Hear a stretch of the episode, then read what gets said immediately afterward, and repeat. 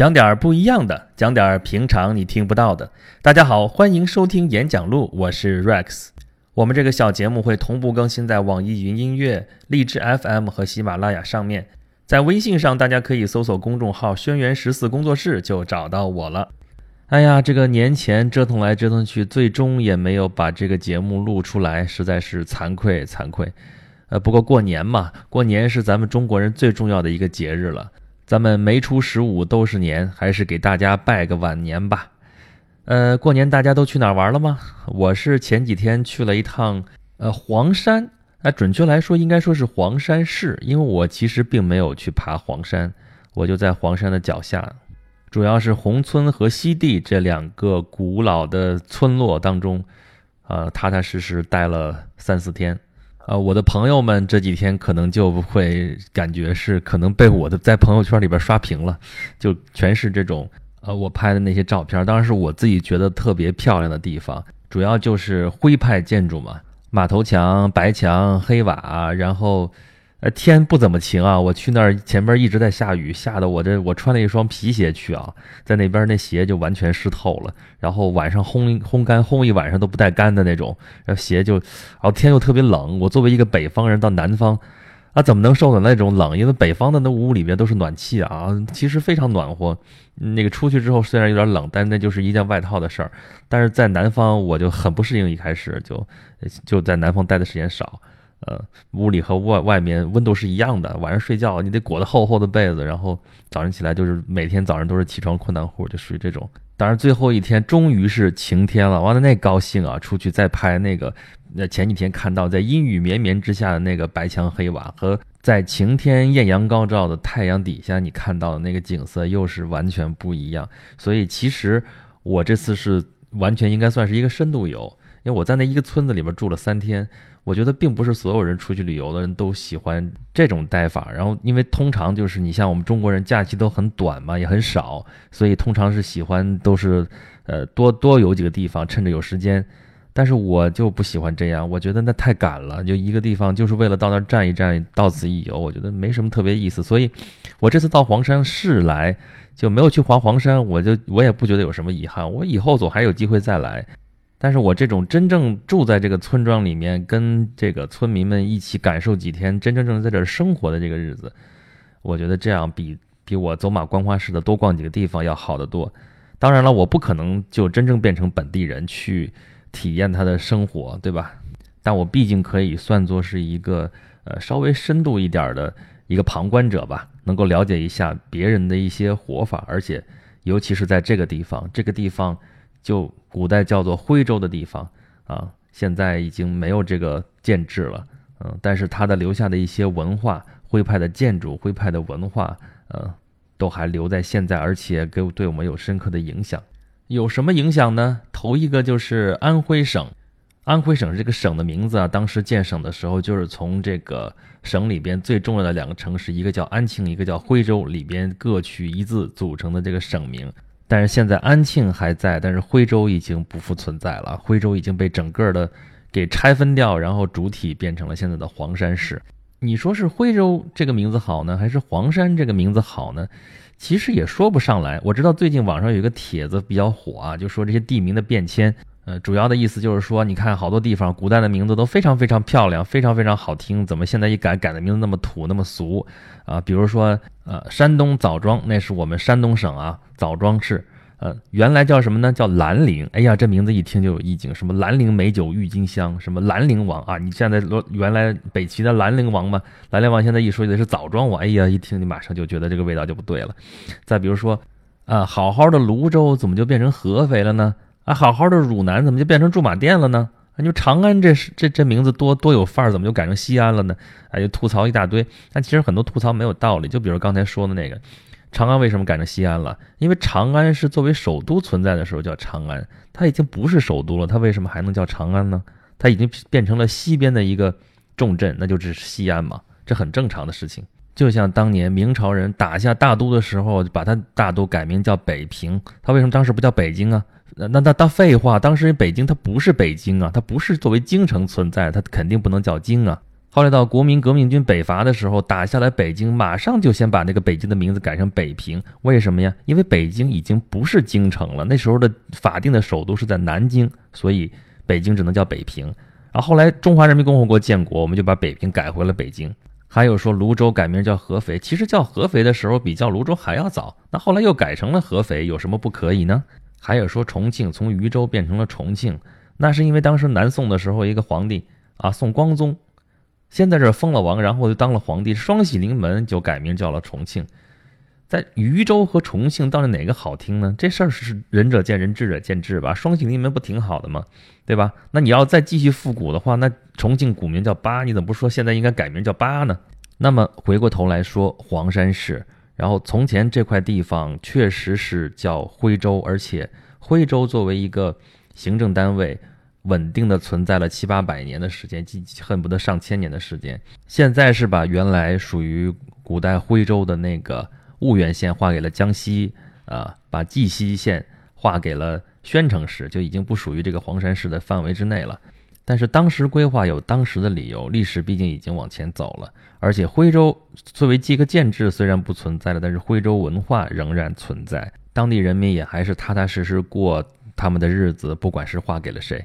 所以名称只是名称，但是“徽”这一个字所能代表的含义其实有很多很多。我们刚才说到，为什么当时会选择用这个“徽”字来命名这个省？那肯定是这个这片这片土地所代表的文化所代表的一个含义，是这个省非常有代表性的一个东西。它不仅仅是这个省的一个代表性的文化，而且作为我们这个民族，作为我们汉族人来说，呃，徽州这片土地。哦，或者说现在黄山市范围之内，加上呃其他的一些地方吧，周围的一些地方呢，所代表的一种文化，是我们汉族的一个非常传统的一种生活方式。我们能在里面能够看到很多我们这个民族的一些特点特色。你比如说，我们汉族什么特色？有一条敬天法祖。古代的中国这个宗法制的这个观念是非常非常的强。有一句话叫“所谓皇权不下县”。那皇权不下县，在县以下是是一个什么样的组织方式呢？就是一种族权，啊，宗族的观念和宗族的这种组织形式，然后尤其是在这片土地上表现的非常非常的典型。这边恨不得你看宏村和西地这两个村子，全都是大家族聚族而居，就是这一个村上恨不得都是你，比方说，呃，宏村恨不得这村上所有的人都姓汪，啊，你到西地，西地村恨不得所有人都姓胡。那当然了，在我们北方其实也是这样。我们家那个村儿原来那一村上也都姓崔啊，周围哪个村儿可能也都是只有一个姓儿。但是呢，中国的北方啊，是经过了多少轮儿的那个战火的蹂躏啊，这个可能保留它的东西其实没有南方那么典型，也没有那么完整。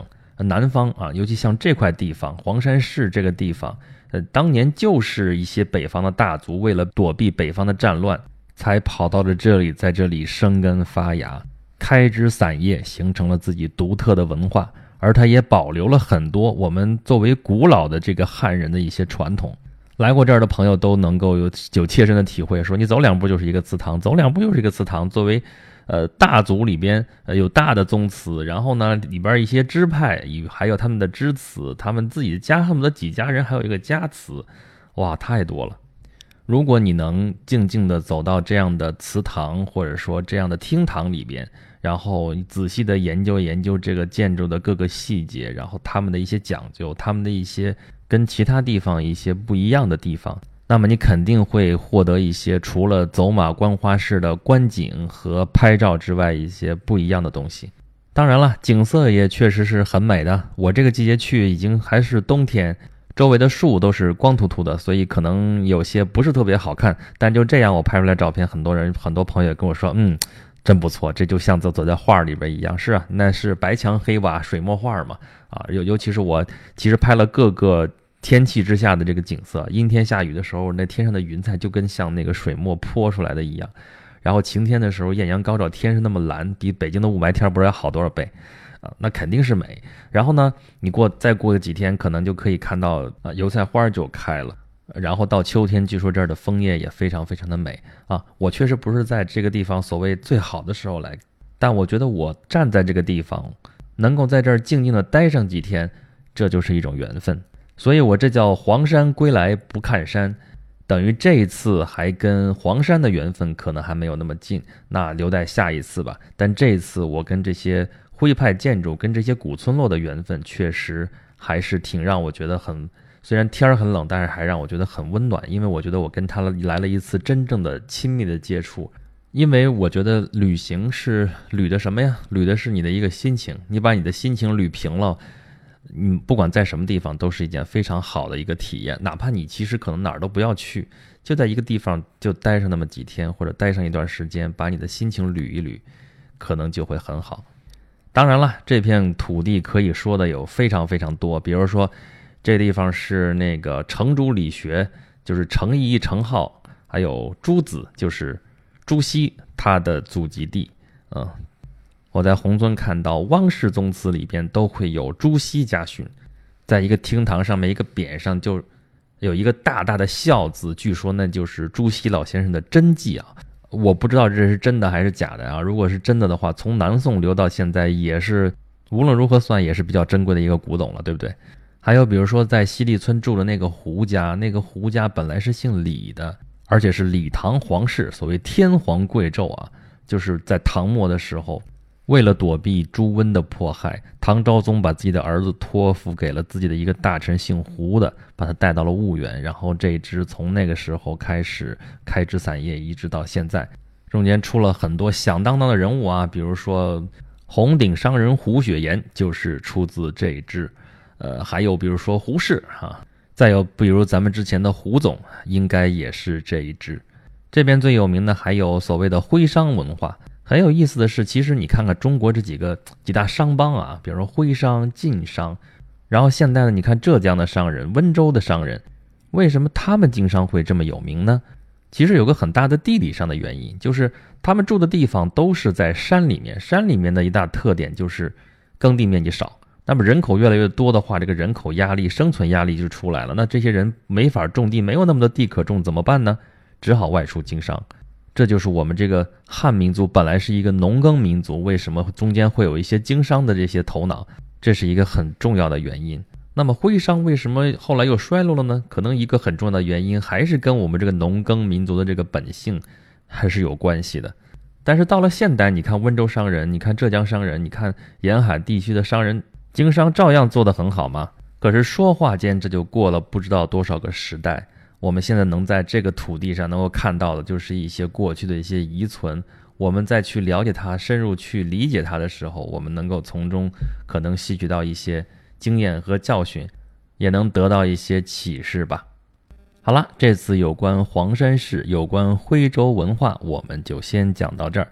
有感兴趣的朋友可以到《禅游记》上去搜索“轩辕十四 Rex”，能找到我。下面有一篇游记，就是讲我这次去黄山，然后我拍的那些照片上面都有，有一百多张。更多有意思的内容，欢迎大家关注我的微信公众号，叫“轩辕十四工作室”。有些事情，如果您感兴趣，我们可以在那上面进行一些更深入的一些互动。好，今天的节目就是这样，拜拜。